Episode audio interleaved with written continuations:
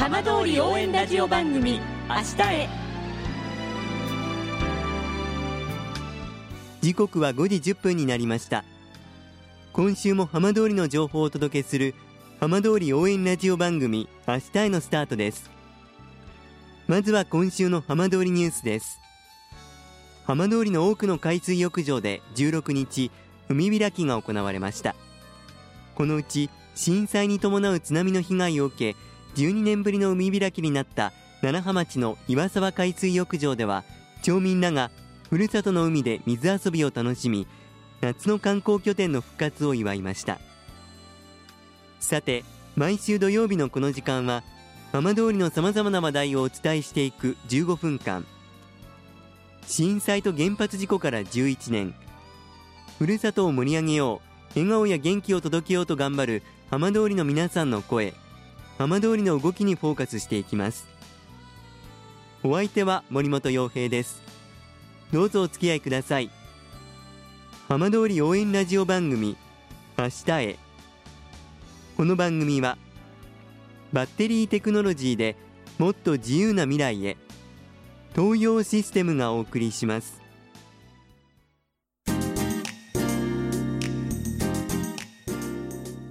代わっては浜通りの話題やこれから行われるイベントなどを紹介する浜通りピックアップです。先月双葉町でウクライナ出身の音楽家カテリーナ・グジーさんを招いた双葉町からウクライナの平和を祈るコンサートが行われました。今週は多くの仲間に支えられこのコンサートを企画した双葉町の山本敦子さんにお話を伺います。山本さんよろしくお願いします。はいよろしくお願いいたします。さあ先月ウクライナを支援するコンサートを開催されたということなんですが、はい、改めて当日振り返ってどんなコンサートでしたでしょうか？あのとても皆さん多くの方にご来場いただきまして、ええ、あのやはりウクライナの生のお声を聞くことができたというような感想がたくさんありましたので、ええ、あの非常に良かったと思います。どんなプログラムで行われたんですか、えー、まずはあのカテリーナさんの、えーと、バンドゥーラの演奏とそれから歌ですね、ええ。それとあとお母様の話でしたり、はい、あとカテリーナさんがチェルノブイリで被災されたので、えその時のお話などでしたね。はい、今あのお話いただきましたけれども、バンドゥーラというのはどんなもののことを言うんですか？はい、えっ、ー、とウクライナのあの民族楽器で、あの昔は目の見えない方が弾くような日本でいうと琵琶のようなあの楽器だったそうです。それで今は多くの方に演奏してもらっていますということを言ってました。そうだったんですか。はい、あの、はい、実際にステージに立たれたこの方はどういった方なんですか？横浜に住まれていてバンドゥーラのえっ、とプロの奏者でして、ええ、はいあのー、追悼式で横浜で行われた追悼式にあのー、いつもカテリーナさんは来ていただいて福島を支援していただいたという形でした。あじゃあ東日本大震災の追悼式の頃から、はい、まあちょっとこう接点があったといえばあったと。そうです。はい。で今回この、まあ、コンサートはどういった思いで企画しようと思われたんですか、えーと、本当にあの私の本当に素直な気持ちだったんですけれども、はい、えーと、ウクライナの戦争がどんどんひどくなっていく中で、えー、カタリーナさんをすぐに思い出しまして、えーとご家族はどうしているんだろうという思いを最初に抱いてでそしたらちょうどあのテレビでウクライナの、あのー、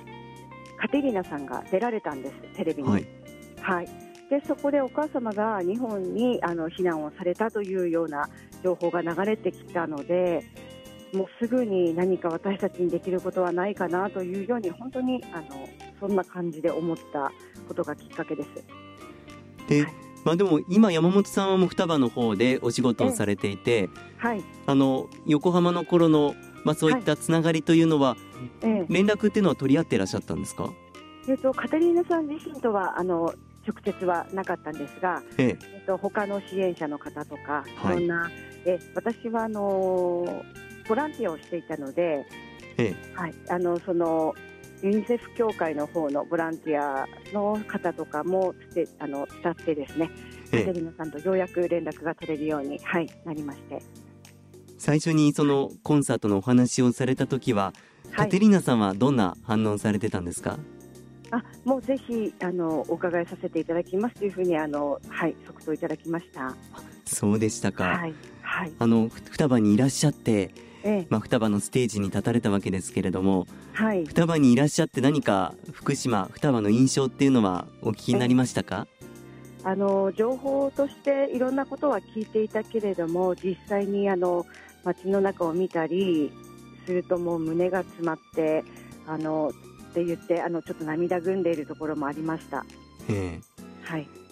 山本さんご自身そのウクライナの方々、アカテリーナさんだったりお母様だったり、はい、何かこうご自身と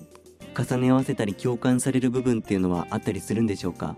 え。あのいろんなあの取材もお母様が受けている中で、はい、あのお答えになったこ気持ちだったりそういったものは、ままるで私たちとそっくりな気持ち同じ気持ちだったので、ええ、やはり国は違えども人として感じることは一緒なんだなというふうには思いました。境遇はこう違いますけれども、ええ、でもやはりこうふるさとをこう一度離れなければいけないというところだったり、え、まあ、戦争自体もそうですけれども、はい、やはりそのあたりでこう通じ合う部分っていうのは山本さんもあったんでしょうか？はい。あの私たちはもちろん戦争のことは全然経験ももちろんありませんしあのお母様はチェルノブイリの時のお話をたくさんされていましてあのそういった中で私たちも子育てに関してもそうですしいろんな意味で同じ気持ちだったり、はい、あのちょっとやはりこう人間として、ね、同じ感じだと思うんですけれども。まあ、今回このコンサート企画されて、こう参加された方々っていうのは改めてこうどんな反響があったんでしょうか？えあのー、やはりこうバンドゥーラのことも初めて知った方もいらしたしあのもっともっと知りたいというような方もいましたしあのそういった方でもっとこうウクライナのところにこう心を寄せていただくことっていうのはできたんではないかなと思います。双葉でこういったその企画が行われるっていうのはすごく意義深いことだと思うんですけれども、はい、山本さんご自身はそのあたりどんなふうに捉えていらっしゃいますか？はいあのやはりこの双葉町も同じように今は復興の途上のところでありますのでやはり多くの人にこう足を運んでいただくことやはりこうそうですね世界中の人にもう一度あの見ていただくことというのが、まあ、一つ、はい、はい目標でもありますしそれから同じような境遇でいたことまた戦争とはまた違うこうあれなのかもしれませんがあのこういった形で同じ気持ちでこう進んでいけたらいいかなとは思うんですけども。わかりました、はい、山本さんどうもありがとうございました。はい。ありがとうございました。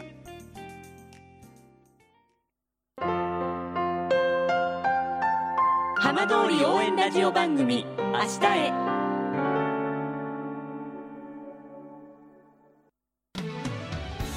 浜通りの情報をたっぷりでお送りしてきました。浜通り応援ラジオ番組明日へ。放送した内容は一部を除きポッドキャストでもお聞きいただけます。ラジオ福島のホームページからぜひチェックしてみてください。この番組は